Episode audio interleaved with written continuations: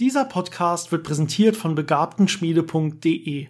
In der Begabtenschmiede biete ich eine Begabungsförderung und Videoserien für an Physik interessierte Kinder, Jugendliche, aber auch Erwachsene. Und jetzt viel Vergnügen.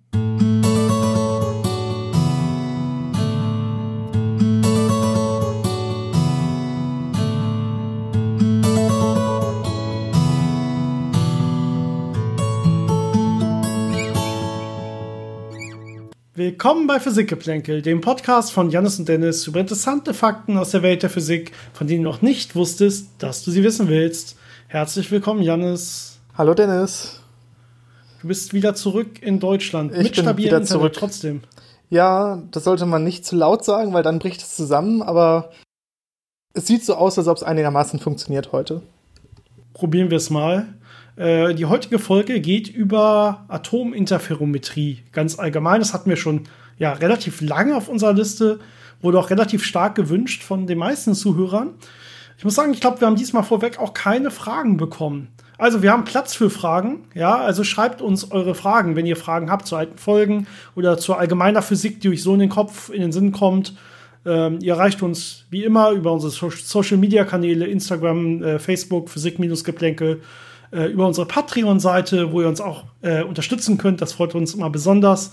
Aber auch per E-Mail physikgeplänkel.gmail.com, Physikgeplänkel zusammengeschrieben, Geplänkel mit AE.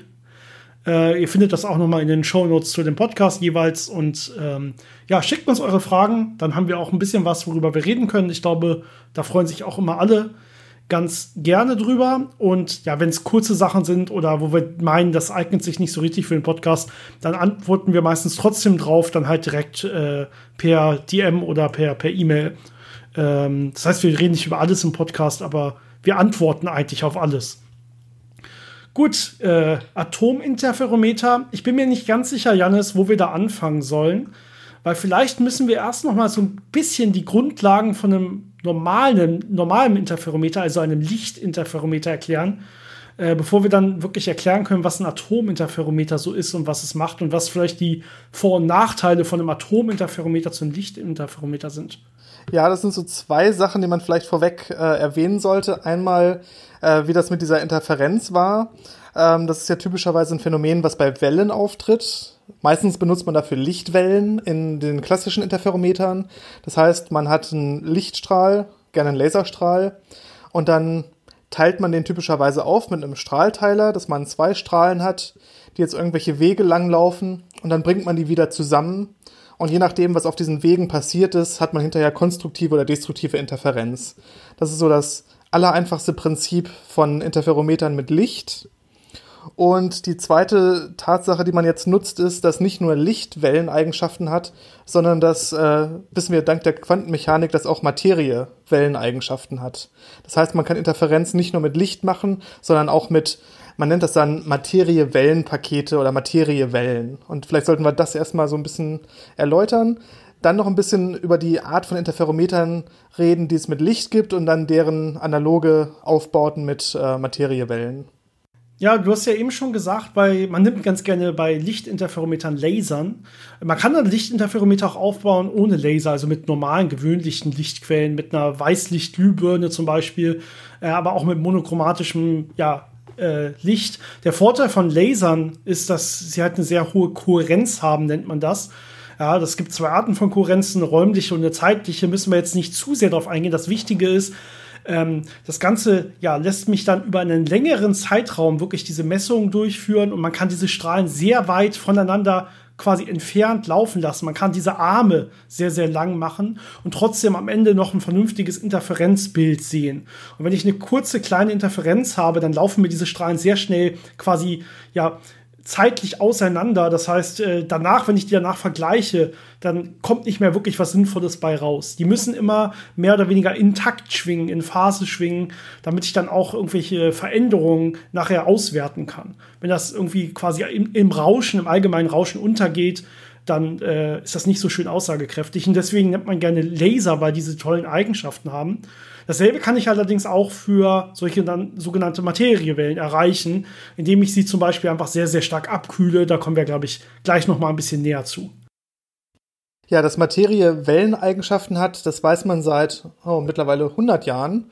Äh, in den 20er Jahren hat de Broglie herausgefunden, äh, dass man ähm, Atomen auch eine Wellenlänge zuordnen kann. Das ist dann umgekehrt proportional zu deren Impuls, also zu deren Masse mal deren Geschwindigkeit, wenn man das jetzt so ein bisschen klassisch sich anguckt. Und das bedeutet einfach, dass äh, Materie, wenn sie relativ hohe Geschwindigkeiten hat, in so einem Gas zum Beispiel, das eine normale Raumtemperatur hat, äh, dass sie schon eine relativ kleine Wellenlänge haben.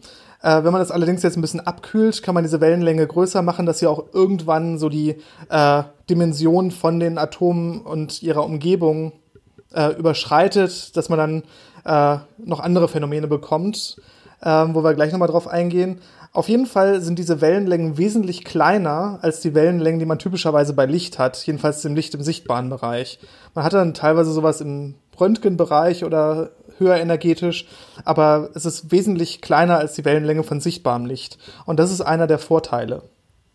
Ja, es kann sogar viele, viele Größenordnungen sein, je nachdem, wie schwer das Atom ist, was man da nimmt. Du hast ja gesagt, umgekehrt proportional zum Impuls ist die Wellenlänge diese, dieser Materiewellen. Das heißt, wenn ich ein sehr, sehr schweres Atom nehme, wird die normale Wellenlänge auch sehr, sehr, sehr klein, kann sehr, sehr viel kleiner sein als bei Licht. Das ist einer der größten Vorteile, denn was man sich ja anguckt, ist im Prinzip äh, eine, ein Phasenunterschied zwischen diesen beiden aufgespaltenen Wellen. Also bei, wenn ich mir noch mal so ein Laserinterferometer vorstelle, ich habe meine Lichtwelle und ich spalte die jetzt auf in zwei einzelne Wellen dann laufen die jetzt separat voneinander. Und was ich jetzt nachher untersuchen will, ist eigentlich, ja, wie unterscheiden sich diese beiden Wege? Also sind die unterschiedlich lang oder ist in dem einen Weg irgendeine Verzögerung, die der andere Weg nicht hat oder so? Irgendwas in der Richtung will ich damit untersuchen, normalerweise. Und danach treffen die sich dann wieder und dann kann ich halt gucken, ah, der eine ist also irgendwie um eine Sechstel Wellenlänge äh, zurückgeblieben oder weiter vor als der andere. Das ist dann so ein Phasenunterschied, den ich messen kann. Und deswegen kann ich dann darauf Rückschlüsse machen, wie lang war der Weg äh, rechtsrum im Vergleich zu dem linksrum zum Beispiel. Oder was kam innerhalb der Durchlaufzeit, was kam für eine Veränderung in den einen Weg im Vergleich zu dem anderen Weg. Ähm, das heißt, im Prinzip messe ich hier, meine Sensitivität hängt davon ab, wie groß die Wellenlänge ist, ja, und weil ich ja so eine Art Verschiebung der Wellenlänge zueinander messe. Das heißt, wenn die Wellenlänge sehr, sehr, sehr viel kleiner ist, kann ich auch sehr, sehr viel kleinere oder bessere Veränderungen messen, genauere, genauer die Veränderungen messen zwischen diesen beiden Wellen. Das heißt ganz einfach, die Sensitivität ist größer, je kleiner die Wellenlänge ist. Ja, und deswegen macht es durchaus Sinn, vielleicht nicht immer mit Licht äh, ja, kleinere und kleinere Wellenlängen zu nehmen und dann in Bereiche zu kommen, wo normale Optiken einfach gar nicht mehr funktionieren, äh, sondern man geht halt zu Materiewellen. Das ist die, die, die große Idee von Atominterferometer. Das Problem bei Materiewellen ist natürlich, äh, die Materie so unter Kontrolle zu bekommen, dass man sie wirklich in einem Interferometer nutzen kann. Ähm, das hat relativ lange gedauert und ist wesentlich später gewesen, als äh, wo man Lichtinterferometer schon bauen konnte. Das konnte man ja schon vor über 100 Jahren. Damals noch diese Weißlichtinterferometer, Michelson Morley und so. Ähm, Materiewelleninterferometer hat man irgendwann in den 80ern, 90ern ist man in die Lage gekommen, eben vernünftig Atome zu fangen in optischen Fallen und damit dann eben ja so kleine Atomwolken zu präparieren, die man nutzen kann und dann eben auch Atome weit genug runterzukühlen, äh, dass man die eben vernünftig in, in so Wellenpakete quasi bekommt, um die dann in einem Interferometer zu nutzen. Das heißt, da war sehr viel Technologieentwicklung nötig, um Atome so zu kontrollieren und zu fangen und zu bewegen, äh, dass man da wirklich Interferometrie mitmachen kann. Bose-Einstein-Kondensat ist hier ein wichtiger Punkt, wenn man darüber redet, dass man Atome in den Grundzustand runterkühlt, sodass sie sich fast gar nicht mehr bewegen. Das ist nämlich ein Problem in der Anfangszeit ge gewesen, dass man halt diese, diese Kohärenz nicht wirklich hatte. Das heißt, die sind halt relativ stark und schnell auseinander geschwungen, wenn man so will und dass man so eine Kohärenz zwischen in so einer großen Atomwolke erzeugen kann. Dafür muss man die halt wirklich in den Grundzustand kühlen. Das nennt man dann ein Bose-Einstein-Kondensat und das ganze System schwingt quasi mit einer Welle und das Gute ist halt dann, dass es wie so ein Laser ist im Prinzip. Das Ganze hat so eine richtig hohe Kon äh, äh, Kohärenz und man kann damit jetzt richtig gute, genaue Interferometer wirklich bauen. Man kann sich das so ein bisschen so vorstellen, ich sagte ja, diese Wellenlänge ähm, kann eben größer werden als ein Teilchen oder sogar größer werden als so die nähere Umgebung. Das heißt aber, wenn ich jetzt einen Haufen Atome habe und deren de Broglie-Wellenlänge ist eben so groß, dass sie sich alle überlappen, dann kann ich diese einzelnen Teilchen nicht mehr gut unterscheiden. Das heißt, dann macht es keinen Unterschied mehr, ob das eine Teilchen oder das andere detektiert wird und dann hat man eben eine sehr gute Interferenzfähigkeit. Also das ist so eine der Grundsätze, die man nutzt, gerade bei moderneren Atominterferometern, wo man nicht mehr so thermische Gase hat, sondern wirklich äh, runtergekühlte, teilweise Bose-Einstein-Kondensate, weil die eben eine sehr schöne Interferenzfähigkeit haben, die auch lange behalten. Genau, so fängt man also meistens an. Man hat irgendwie eine Atomwolke mit ja überschaubar vielen Atomen und die hat man alle irgendwie möglichst weit runtergekühlt. Was heißt das? Das heißt ja so mindestens so im Mikrokelvin-Bereich. Also wir sind ganz, ganz nah am absoluten Nullpunkt. Ja, die haben fast keine kinetische Energie mehr. Das ist ja eigentlich die Temperatur. Je höher die Temperatur, desto höher ist die kinetische Energie der einzelnen Atome. Das heißt, die bewegen sich jetzt fast gar nicht mehr, würden aber immer noch ja leicht mal dann zur Seite wegdriften. Die Atomwolke würde dann automatisch immer größer und größer werden aufgrund des internen Druckes. Ähm, und das verhindert man normalerweise, indem man dann das Ganze noch fängt, indem man zum Beispiel noch ähm, äußere Magnetfelder anlegt oder indem man Laser äh, anlegt, die das Ganze, die die Atome quasi immer wieder in die Mitte drücken, sodass meine Atomwolke immer schön gefangen ist auf einem Punkt und sich nicht von sich aus groß ausbreitet. Und das ist eigentlich so der Startpunkt, wo man sagt, okay, jetzt haben wir klar definiert Atome, äh, die wir kennen, im Grundzustand, die sich fast gar nicht bewegen. Und das ist jetzt so der Startpunkt des, des Atominterferometers, was quasi der Laser ist für das Lichtinterferometer.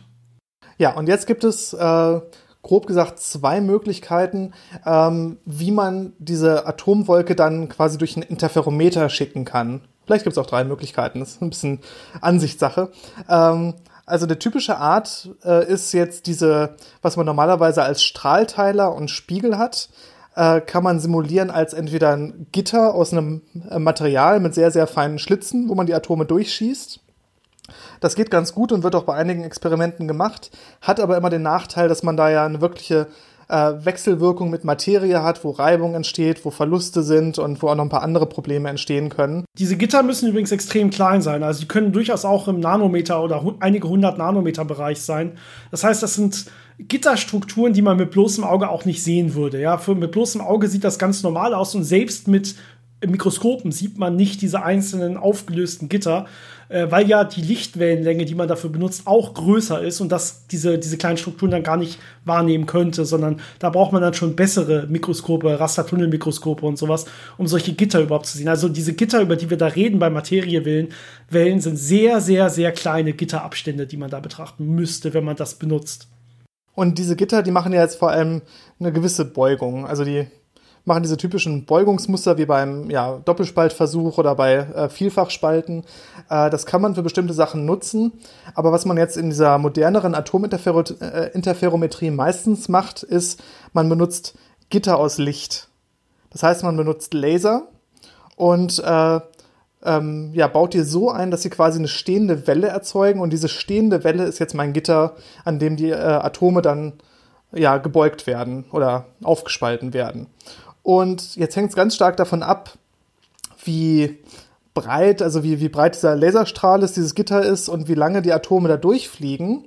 Und das bestimmt dann, ob dieses Gitter jetzt als ein Strahlteiler wirkt, also jetzt einen Teil der Atome in eine Richtung schickt und einen Teil der Atome in die andere Richtung, oder als so ein Umlenkspiegel, der einfach quasi die Pfade der Atome ja, miteinander vertauscht, die jeweils in die andere Richtung wieder schickt, dass sie sich dann irgendwann wieder zusammenfinden können.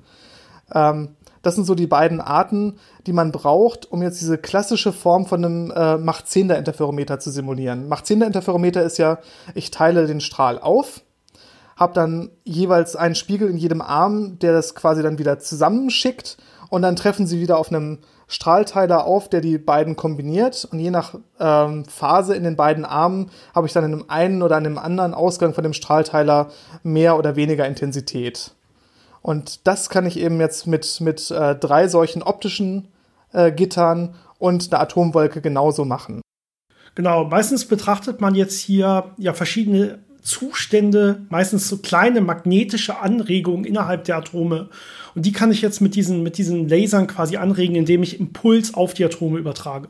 Das heißt, was diese Lasergitter hier machen, ist eigentlich, ja, diese Atome ein bisschen anstupsen, ihnen Impuls geben. Ja, und jetzt kann man sich äh, im Prinzip vorstellen, wir haben zwei Zustände, einer mit ein bisschen weniger Impuls äh, oder ein bisschen kleinerer magnetischer Anregung, wie auch immer man sich das gerade vorstellen will, andere ein bisschen, bisschen mehr Impuls.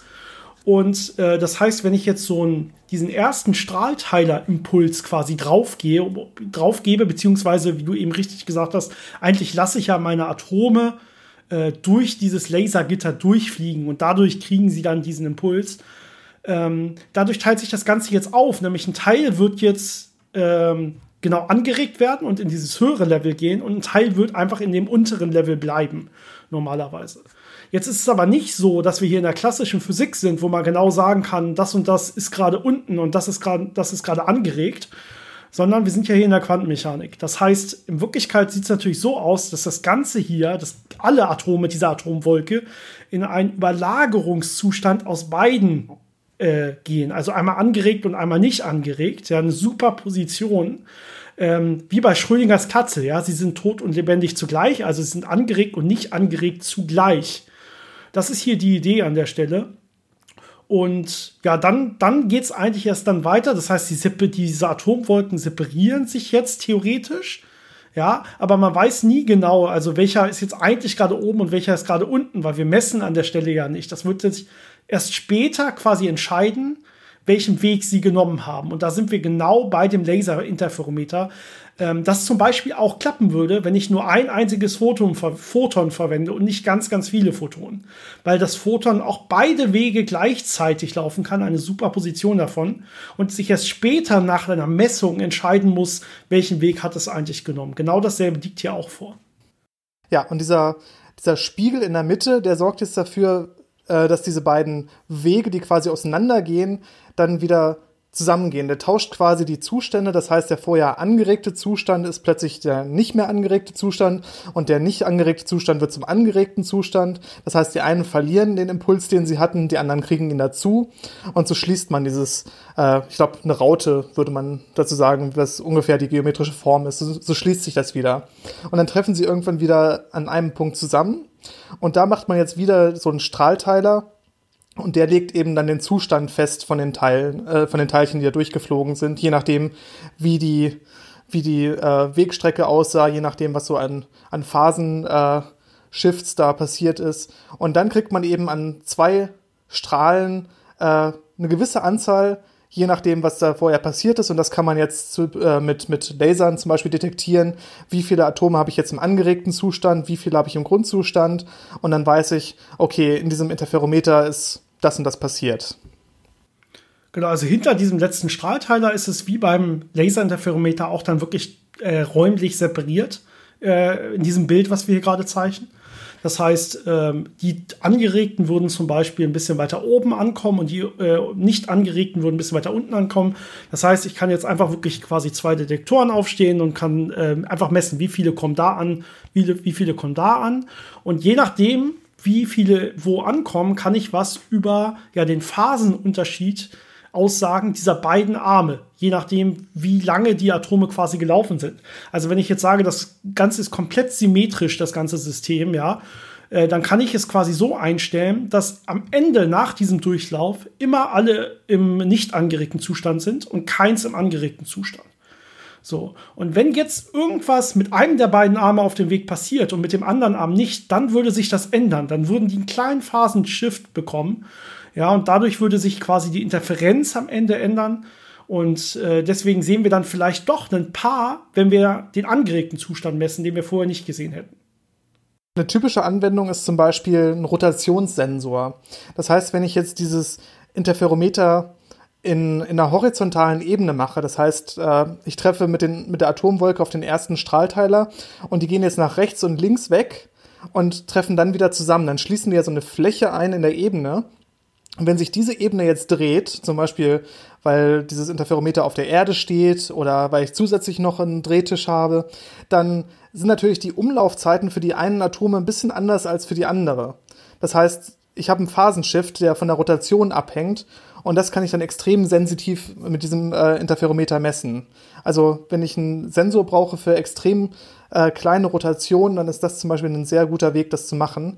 Man kann das natürlich auch mit Lasern machen. Äh, ich weiß nicht, ob wir das schon mal erwähnt haben. Das sind dann so zum Beispiel so Ringlaser-Gyroskope. Äh, die machen das Gleiche. Aber mit Atomen, wie du schon gesagt hast, haben wir eine sehr äh, kleine Wellenlänge. Das heißt, wir haben eine sehr feine Auflösung. Und ähm, bei Lasern macht man typischerweise das so, dass der Laserstrahl relativ lange Wege geht. Das heißt, man schickt ihn durch Fasern, dass er äh, ein paar hundert Kilometer zum Beispiel dann läuft. Äh, und diese Wege braucht man jetzt bei Atomen nicht. Da hat man wirklich nur diese kleine Fläche in so, einem, in so einer Vakuumkammer.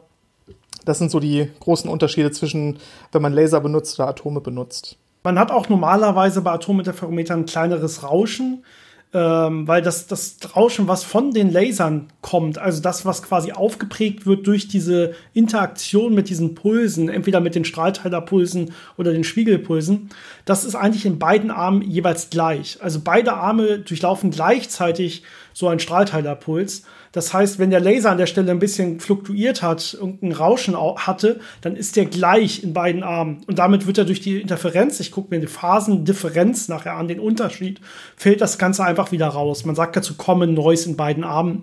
Ähm, ja, ein bisschen physikalisch zu werden hier. Das heißt, diese, dieses Laserrauschen ist eigentlich nicht wirklich anfällig an der Stelle oder beeinflusst nicht wirklich das Rauschen meines, meines Systems. Und dadurch habe ich eigentlich nur das Rauschen ja meiner im Prinzip der, der Bewegungsgeschwindigkeit meiner Atomwolken selber. Und das kann ich halt beliebig klein machen, wenn ich die extrem gut abkühlen kann und die Umgebungsbedingungen sehr gut kontrollieren kann. Ich hatte jetzt gesagt, Rotationssensoren, da macht man so ein horizontales Setup. Äh, man kann das natürlich jetzt auch vertikal machen. Das heißt, der eine Strahl geht so grob einfach geradeaus und der andere geht so ein bisschen hoch und dann bringe ich die wieder zusammen. Äh, da sehen die beiden Strahlen natürlich jetzt nicht unbedingt Rotation in der Ebene, aber ein unterschiedliches Gravitationspotenzial. Und wenn ich das richtig mache, kriege ich ein sehr sensitives Gravimeter, also ein, ein, Gerät, das mir sehr sensitiv misst, wie die lokale Gravitationsbeschleunigung ist. Ähm, es gibt noch eine andere Methode, die man auch äh, benutzen kann, aber das ist so die Zukunft äh, in der Geodäsie und äh, ja, in, in, auch in der Geologie, wenn man zum Beispiel lokale Gravitationspotenziale vermisst, um zu gucken, äh, hebt sich die Erde stark, ändert sich der Grundwasserspiegel, ist hier ein großes Vorkommen an Gold oder irgendwelchen Eisenerzen. Sowas kann man extrem präzise mit solchen Gravimetern dann vermessen und sehr interessante Aussagen über unsere Welt bekommen. Ähm, die andere Art, wie man das macht, ist jetzt nicht einfach so ein äh, Macht-10er-Interferometer vertikal zu stellen, sondern eine sogenannte Atomfontäne zu bauen. Das heißt, ich habe mein, wieder meine Atomwolke und jetzt schieße ich die einfach gerade nach oben. Dann wird die eine gewisse Strecke fliegen, irgendwann kurz zur Ruhe kommen und dann wieder nach unten fallen. Und jetzt baue ich meinen Interferometer quasi so auf, dass der erste Strahlteiler auf dem Weg nach oben ist dann oben ich diesen, diesen Zustandswechsel mache, was quasi der Umlenkspiegel ist, wobei ich natürlich die Richtung da nicht so ganz umdrehen muss, weil die ja durch die Gravitation wieder runterfallen, aber ich muss trotzdem die Zustände einmal tauschen, dass sie wieder äh, genau zusammenkommen. Und dann habe ich äh, irgendwo auf dem Weg nach unten wieder diesen zweiten Strahlteiler, der dann diese Zustände festlegt. Und dann kann ich hinterher detektieren, wie viele sind in dem Zustand, wie viele sind in dem Zustand. Und damit kann ich dann eben auch sehr genau äh, Gravitation vermessen. Ja, die sind ja währenddessen die ganze Zeit im freien Fall, wie du gerade schön gesagt hast. Das heißt, was ich damit zum Beispiel auch testen kann, ist äh, das Äquivalenzprinzip. Also das Äquivalenzprinzip sagt normalerweise äh, sowas wie, ähm, ja, dass die, die gravitative Masse, die man quasi im Gravitationsgesetz stehen hat, dieselbe ist wie die Masse, die man von Newton kennt, von F gleich MAA quasi. Also die träge Masse, sagt man meistens dazu. Ja, die, und also schwere Masse gleich träge Masse wäre meistens das, was man vielleicht so mal gehört hat dazu. Und äh, das ist, ja, das steht eigentlich nirgendwo drin. Das steht in keiner Theorie so drin. Ja, das ist einfach was, was sich aus Messungen bisher ergeben hat, weil immer schwere Masse gleich träge Masse ist bisher. Es muss aber nicht so sein. In den Gesetzen könnten auch quasi ein MS stehen äh, für die schwere Masse und ein MT für die träge Masse. Und alle Objekte könnten einfach zwei Masseneigenschaften haben quasi. Ja, das ist ist nicht gesagt, aber ähm, die Physik, die folgt, wenn die gleich sind, ist schon relativ schön. Ja, es macht halt wirklich eine große Aussage für die Gravitation, wenn sie einfach dieselbe Masse nimmt, die auch äh, für andere Bewegungen zuständig sind. Dieses Äquivalenzprinzip ist da schon relativ stark. Und das kann man jetzt einfach testen. Man kann jetzt ja genau testen, okay, wenn das Ganze die ganze Zeit im freien Fall ist, dann teste ich ja im Prinzip sowas äh, wie die schwere Masse. Und jetzt kann man na, gucken, wie sieht das eigentlich mit der trägen Masse an der Stelle aus und sind die gleich, sind die nicht gleich. Da kann man sehr, sehr präzise, präzise Tests und Testverfahren aufbauen. Was man zum Beispiel da macht, ist, dass man äh, nicht nur eine Atomspezies nimmt, sondern zum Beispiel noch ein Isotop davon, das ein bisschen schwerer ist und die durch das gleiche Interferometer laufen lässt. Das heißt, ich habe zwei verschiedene Massen, die das gleiche Interferometer sehen, die die gleiche Gravitation sehen. Und wenn die sich jetzt exakt gleich verhalten, dann weiß ich, das Äquivalenzprinzip stimmt bis auf meine Messpräzision. Wenn ich da einen Unterschied sehe, wird es interessant. Und äh, um das natürlich vernünftig zu machen mit langer Wechselwirkungszeit und nicht so äh, beeinflusst durch zum Beispiel Menschen, die durchs Labor laufen oder Straßenbahnen, die vorbeifahren oder Wolken oder sonst was, macht man das sehr gerne im Weltraum. Entweder indem man eine Rakete nimmt und die da ein bisschen hochschießt auf so einer sehr großen ballistischen Bahn, dass man da ein ganzes Stück Schwerelosigkeit hat, oder gleich äh, mit dem Satelliten wirklich auf eine Umlaufbahn schickt und da einen ganz langen freien Fall hat. Und dann kann man sehr präzise Tests damit machen. Das ist ein sehr interessantes Gebiet. Ja, was man auch mit Atominterferometern im Weltall machen könnte, eventuell mal, ist natürlich auch Gravitationswellen messen. Das war ja unser ja Nummer eins Paradebeispiel eigentlich, wenn es immer um Laserinterferometer geht, weil wir immer über diese LIGO-Interferometer geredet haben, die ja mal dann Gravitationswellen nachgewiesen haben. Das sind ja Michelson-Interferometer und nicht Sagnac-Interferometer. Das heißt, wir haben nicht die beiden Arme, die sich dann irgendwann hinten wieder treffen, sondern die beiden Arme gehen in sich zurück und treffen sich dann wieder. Das ist der große Unterschied. Ansonsten ist eigentlich das Ganze identisch. Und äh, sowas kann man auch aufbauen mit Atominterferometern. Und ja, hier hat man natürlich die Vorteile, die wir am Anfang schon erwähnt haben, im Prinzip mit drin. Und was du gerade schon gesagt hast, das Ganze muss eigentlich auch nicht ja so riesige lange Arme dann haben, sondern es kann deutlich kompakter sein. Und vor allen Dingen müssen die Arme nicht in zwei verschiedene Richtungen gehen, sondern ja, das, was der eine hier ein bisschen in eine andere Richtung fliegt als die andere Atomwolke, das ist nur vielleicht irgendwie ein paar Zentimeter oder so. Das heißt, das kann man alles innerhalb von einer Vakuumröhre mehr oder weniger aufbauen und dadurch deutlich, deutlich kompakter und kleiner das Ganze machen. Und da sind einige Forschungsgruppen dran, auch Laserinterferometer ja zu designen und zu verbessern, die ähm, dann vielleicht irgendwann mal auch besser Gravitationswellen messen können, als das mit Laser momentan möglich ist. Momentan wird aber, ja, da, einfach weil schon so, so lange an Michelson-Interferometern geforscht wird, haben die wirklich einen Vorsprung äh, und sind noch deutlich besser und geeignet. Und die Atominterferometer sind da immer noch in der Grundlagenforschung, wo man überhaupt noch erstmal gucken muss, ja, welche Rauschquellen kommen dann noch auf uns zu, die wir vielleicht noch gar nicht sehen und so weiter. Einer der großen äh, Nachteile noch bei Atominterferometern ist einfach die Anzahl der Teilchen, die man untersucht. Also bei einem Laserinterferometer habe ich äh, einige Watt. Das sind sehr, sehr viele Photonen, die ich da gleichzeitig äh, mir angucke. Bei Atomen ist man da immer noch limitiert, wie viele kann ich in so einer Falle vernünftig fangen und kühlen. Da ist man zwischen ein paar tausend, paar Millionen, vielleicht noch ein bisschen mehr. Aber es ist halt verglichen mit Licht immer doch ein bisschen weniger. Und auch so die ganzen anderen Rauschquellen zu unterdrücken, ist natürlich auch eine große Herausforderung. Das wird wahrscheinlich noch ein bisschen Forschung brauchen, bis man da wirklich auf dem Niveau angekommen ist. Aber es ist sehr vielversprechend. Aber natürlich haben wir jetzt diese ganzen Feinheiten nicht erwähnt. Wir haben jetzt nur gesagt, so kann man das machen und da kann man schöne Sachen mit messen. Aber was da alles drin steckt an technischer Finesse, an äh, Kontrollmechanismen, an seismischer Isolation zum Beispiel, an Vakuumtechnologie, das ist sehr interessant, aber auch sehr herausfordernd. Und wir haben das jetzt einfach mal so ein bisschen übergangen. Wenn ihr da Interesse habt, könnt ihr euch ja entsprechende Paper mal angucken, wo wahrscheinlich auch nur ein Bruchteil davon ja. drin steht. Also es ist echt kompliziert, sowas zu machen.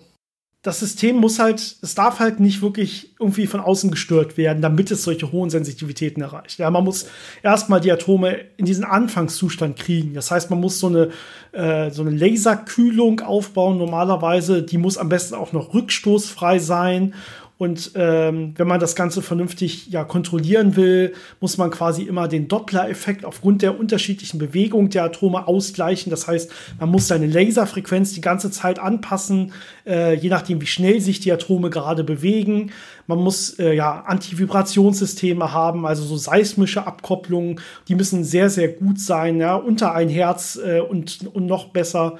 Diverse Kippsensoren und Vibrationssensoren und so weiter, die ganz viel ausgleichen können. Ähm, also man muss wirklich alles von außen erstmal auch stabilisieren und quasi alles, was von außen irgendwie aufgeprägt werden könnte, muss man abstellen, damit die dann wirklich in so eine Art Bose-Einstein-Kondensat ganz stabil und ohne Erschütterung, ohne Bewegung festsitzen. Und erst dann kann das Ganze ja laufen und dann muss das Ganze auch während der ganzen, während der ganzen Experimentzeit ja aufrechterhalten werden. Ähm, da steckt sehr, sehr viel Arbeit drin und da muss man, da kann man immer besser und besser und besser werden. Aber diese Arbeit steckt auch in Laserinterferometern und auch da musste man extrem gut werden, um sowas wie Gravitationswellen überhaupt messen zu können. Das stimmt. Typische Arbeit von Physikern in dem Bereich besteht einfach darin, Phasenrauschen von verschiedensten Quellen äh, auszurechnen, zu charakterisieren und zu verringern. Also es ist sehr viel, ja, Troubleshooting würde man es nennen. Sehr viel also die Grundidee ist relativ klar, aber die ex extrem fein abgestimmte technische Umsetzung ist halt eine große Herausforderung. Ja. Hast du noch irgendwas zu sagen dazu? Ähm, eigentlich nicht, je nachdem, wie tief man halt reingehen will. Das ist gerade ein bisschen das Problem, was ich sehe, wenn wir über Atominterferometer reden, dass man halt über diese einzelnen Bereiche sehr, sehr viel erzählen könnte. Und natürlich, äh, wenn man weniger tief reingehen will, kann man auch noch viel mehr über irgendwie Beugung von Atomen an Gittern oder so erzählen. Ich bin mir gerade bei diesem Thema, muss ich wirklich sagen, sehr, sehr unsicher, auf welchem Niveau, welches Niveau am besten geeignet ist für unsere Hörer. Äh, mich würde es hier extrem freuen, wenn wir so ein bisschen Rückmeldung bekommen, äh, so von, von dem Großteil unserer Hörerschaft einfach mal ja, hättet ihr gerne an der Stelle das Ganze deutlich tiefer erwartet, also wie man hier Vibrationen abschirmen kann, wie man das Ganze wirklich runterkühlt, äh, wie man so einen Doppler-Effekt da ausgleichen kann und sowas. Äh, was man wirklich für Laserimpulse nimmt, äh, um hier Gitter und Strahlteile und so weiter zu nehmen. Oder lieber noch mehr die Grundlagen. Also was ist überhaupt ein Interferometer? Was ist äh, Interferenz? Äh, warum kann man sowas überhaupt für sowas benutzen? Ich bin mir gerade äh, sehr unsicher. Ich finde, wir haben die Grundlagen sehr gut erklärt, von, von mir aus gesehen zumindest.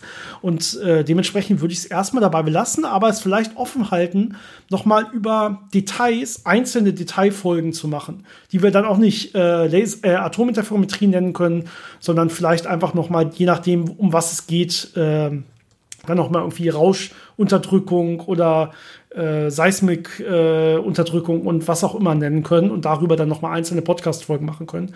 Ich würde fast sagen, das ist am besten und äh, dass wir uns auf jeden Fall jetzt über ja ganz viele Antworten freuen, weil ich hatte es selten, dass wir so, dass ich ja so wenig einschätzen konnte, welches Niveau wir am besten mit dem Podcast einschlagen.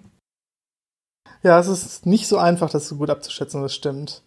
Ähm, man könnte auch noch mal ein bisschen was über Gravimetrie machen, also über die Messung von äh, Gravitationsbeschleunigung und so. Das ist auch ein sehr großes Feld, was nicht nur Atominterferometer beinhaltet.